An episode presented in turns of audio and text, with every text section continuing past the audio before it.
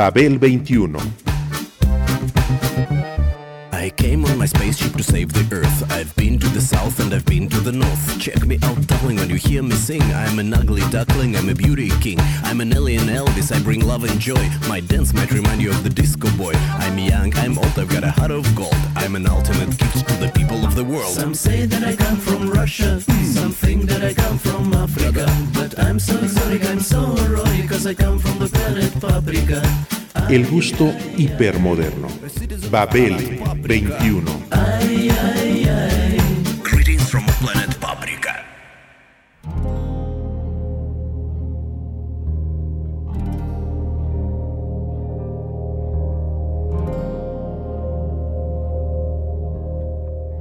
El rock, al que ninguna disciplina le es ajena, ha evocado la obra del renacentista Rafael para ilustrar algunas portadas de sus discos.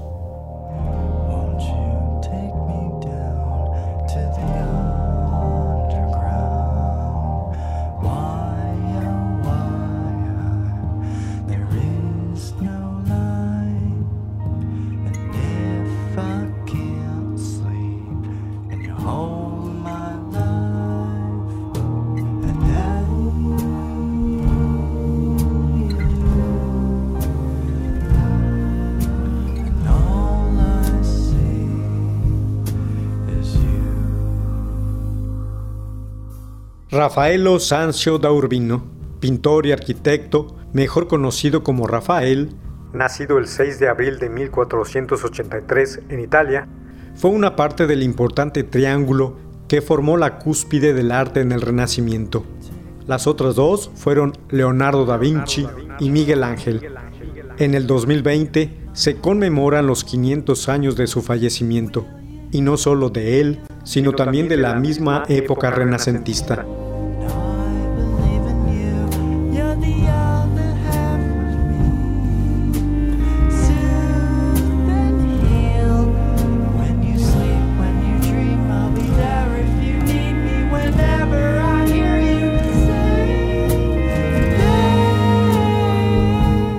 En el año 1514, mientras Da Vinci, ya anciano, se dedicaba a una sola de sus obsesiones, la científica, y Miguel Ángel, al que los gobernantes mantenían aislado debido a su impredecible temperamento y que se encontraba inmerso en una de sus inconmensurables obras escultóricas, el joven Rafael, de 25 años, quien también tenía pasión por la arqueología y una más desbordada por las mujeres, fue llamado para convertirse en jefe de antigüedades de Roma.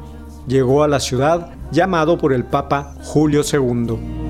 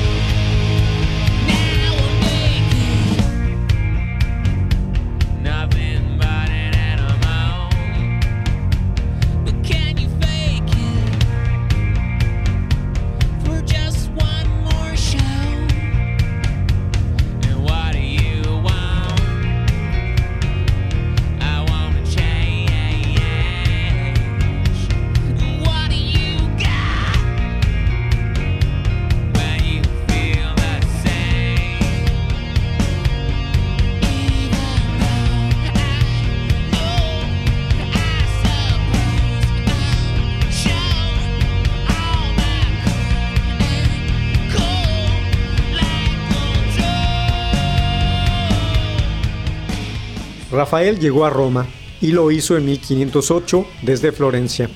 Lo precedía una fama ganada gracias a su galanura, don de gentes y al deslumbrante trabajo desarrollado en su urbino natal, cuando luego de la repentina muerte de su padre, Giovanni Santi, le tocó hacerse cargo de su taller artístico.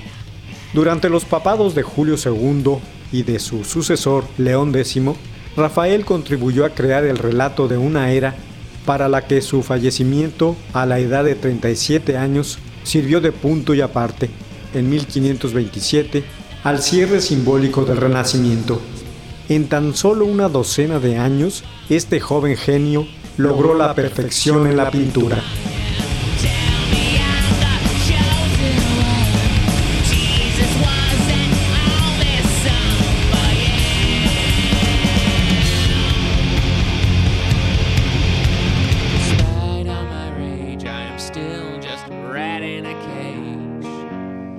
Despite all my rage, I am still just a rat in a cage. And someone will say, What is lost can never be saved. Despite all my rage, I am still just a rat in a Rafael le otorgó a la pintura la mayor calidad, gracia y claridad. Fue considerado, tras su muerte, como un modelo a seguir. Representó al pintor idealmente equilibrado, universal en su talento, completo en todos los sentidos y respetuoso con todo aquello que debía gobernar al arte. El rock, al que ninguna disciplina le es ajena, ha evocado la obra de tal personaje para ilustrar o formar parte de algunas portadas de sus discos. Las técnicas y estilos usados para ellos a través de su historia son tan variados como quienes han intervenido en su creación. La tecnología ha posibilitado el juego de la imaginación gráfica, que es combinación de imagen y ritmo, como en la música.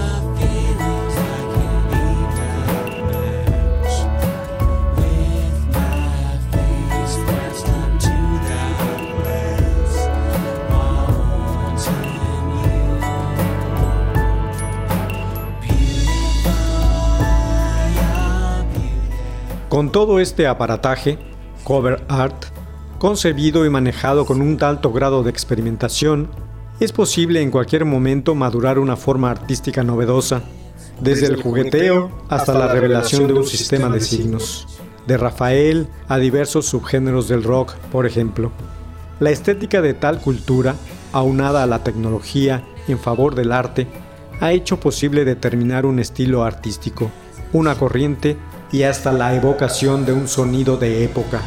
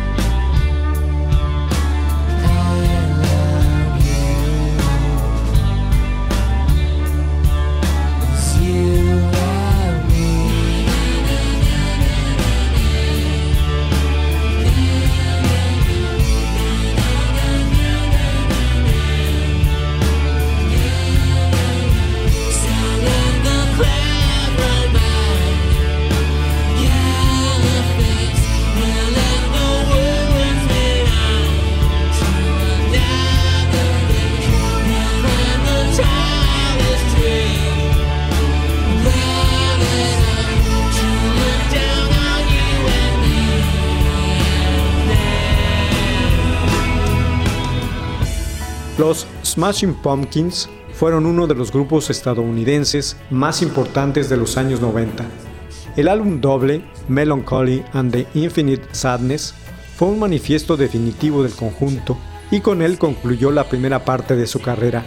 La música de esta agrupación se alejó del grunge imperante en aquel entonces para encaminarse hacia otros horizontes, desde el dream pop, el dark y el heavy metal hasta lo progresivo y la psicodelia, que tenían vetas que explorar.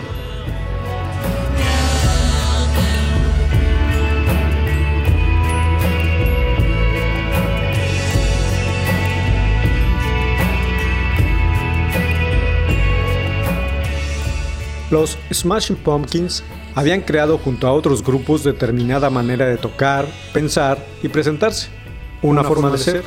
Y todo eso quedó plasmado en esta obra maestra del rock, ubicada en la última década del siglo XX. Y para la portada, Billy Corgan, líder y mastermind de la banda, lo pensó mucho para decidir justamente lo que quería mostrar al mundo. El encargado de la tarea fue John Craig, un ilustrador especialista en diseñar con acento artístico inspirado en obras clásicas. La imagen de la portada es la de una niña con mirada perdida y a la deriva en una especie de balsa estrella celeste. Fue realizada en torno a dos pinturas.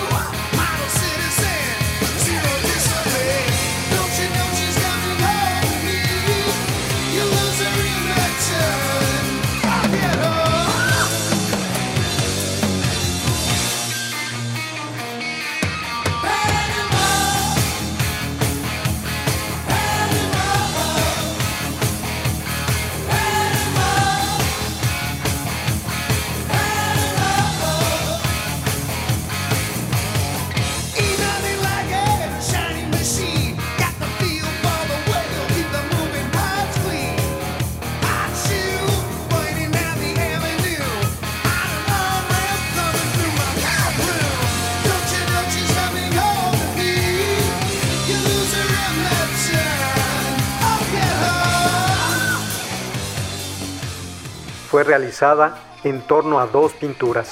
La primera pintura fue una del siglo XVIII de Jean-Baptiste Gros, titulada The Souvenir, en tanto su cuerpo fue tomado de una de 1507 de Rafael, llamada Santa Catalina de Alejandría.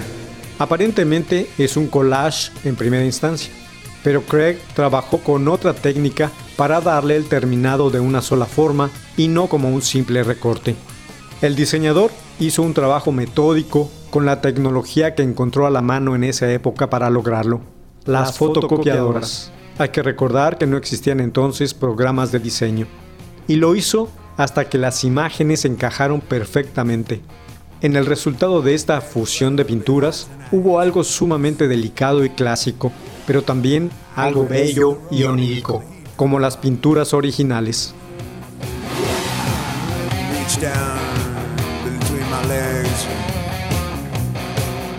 Seat back.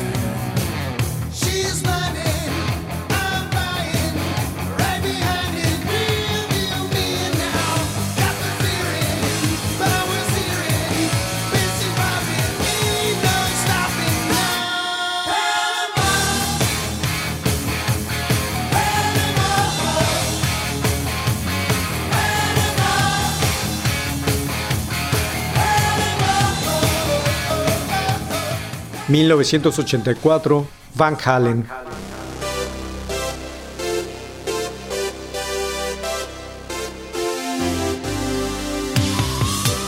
Un referente de lo mismo en los 80 lo fue el grupo Van Halen, popular y respetado representante del hard rock desde su fundación en 1972. Sin embargo, en esos momentos, la relación entre Eddie Van Halen, el guitarrista y líder, y el vocalista David Lee Roth estaba trunca.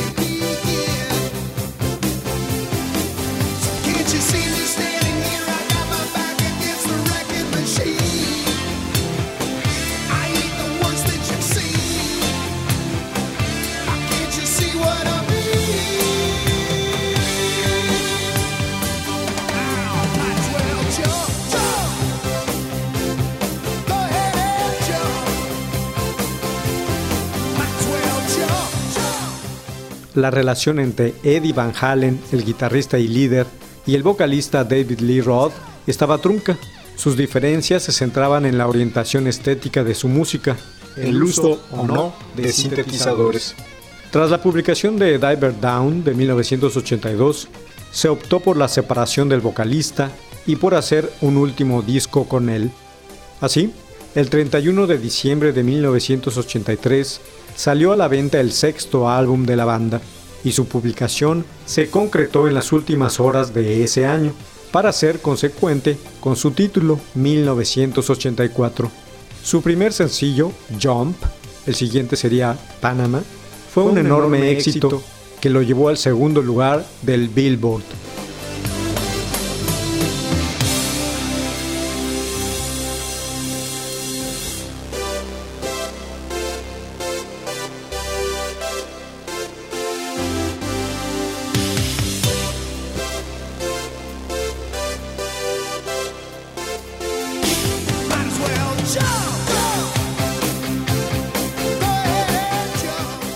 A su popularidad contribuyó también el hecho de la controversia con la portada. Esta fue un encargo para la fotógrafa Margot Neijas. En ella aparece un ángel fumando tranquilamente junto a dos cajetillas de cigarrillos. El niño es Carter Helm, hijo de una amiga de la fotógrafa. La mesa de mármol y las alas fueron introducidas en la postproducción de la imagen, al igual que los textos.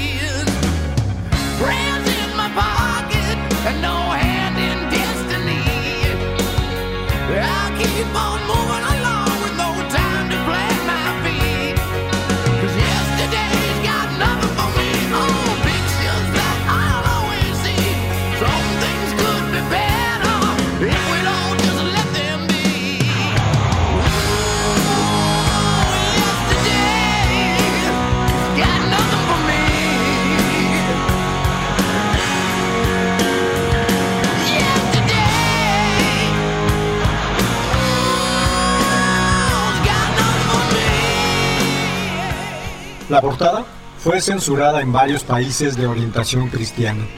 Neijas se había inspirado en una pintura de Rafael donde aparecen varios putti, esos motivos ornamentales consistentes en figuras de niños, frecuentemente desnudos y alados, en forma de cupido o querubín, entre otras. En el antiguo mundo clásico eran niños con alas que se creía que influían en las vidas humanas.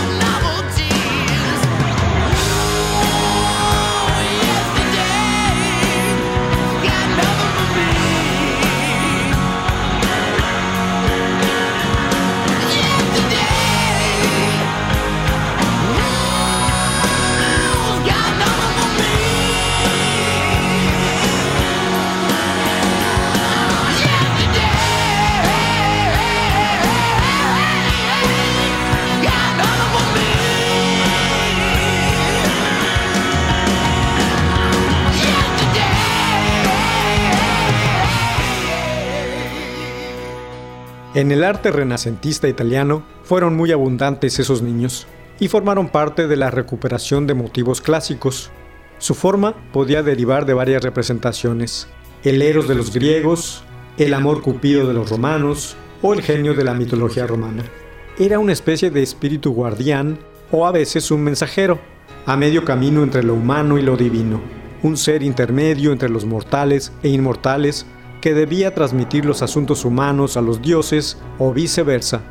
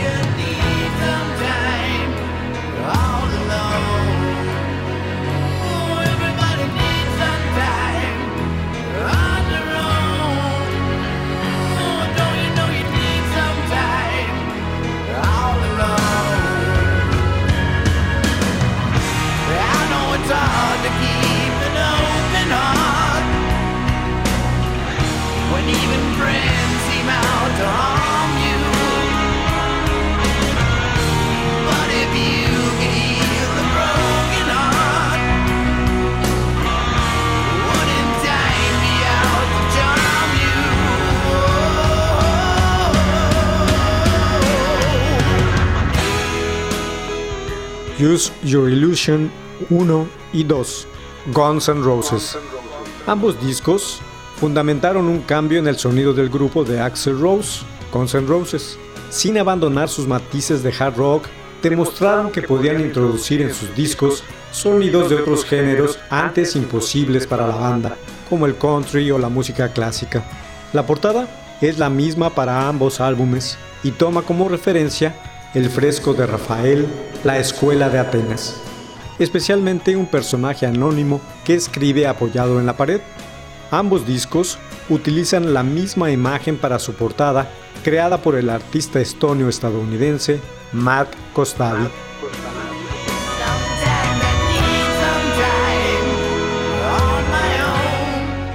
En Use Your Illusion 1 en tonos amarillos y naranjas y en Use Your Illusion 2 en azul.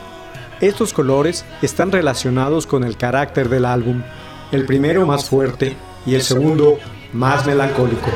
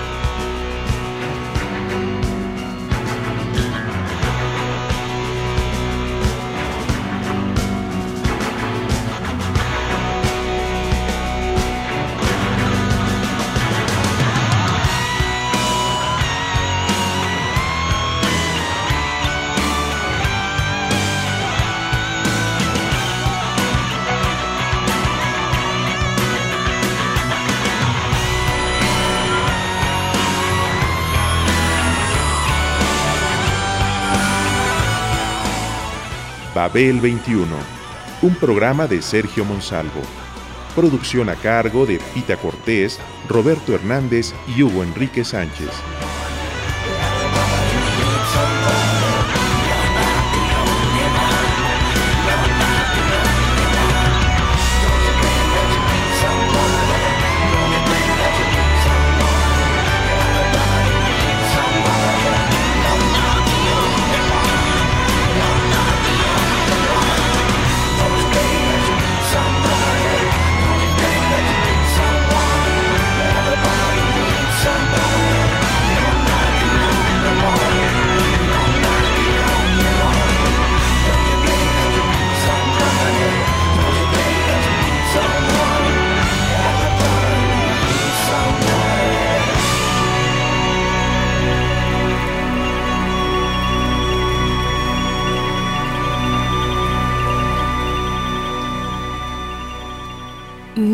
AM, Radio Educación.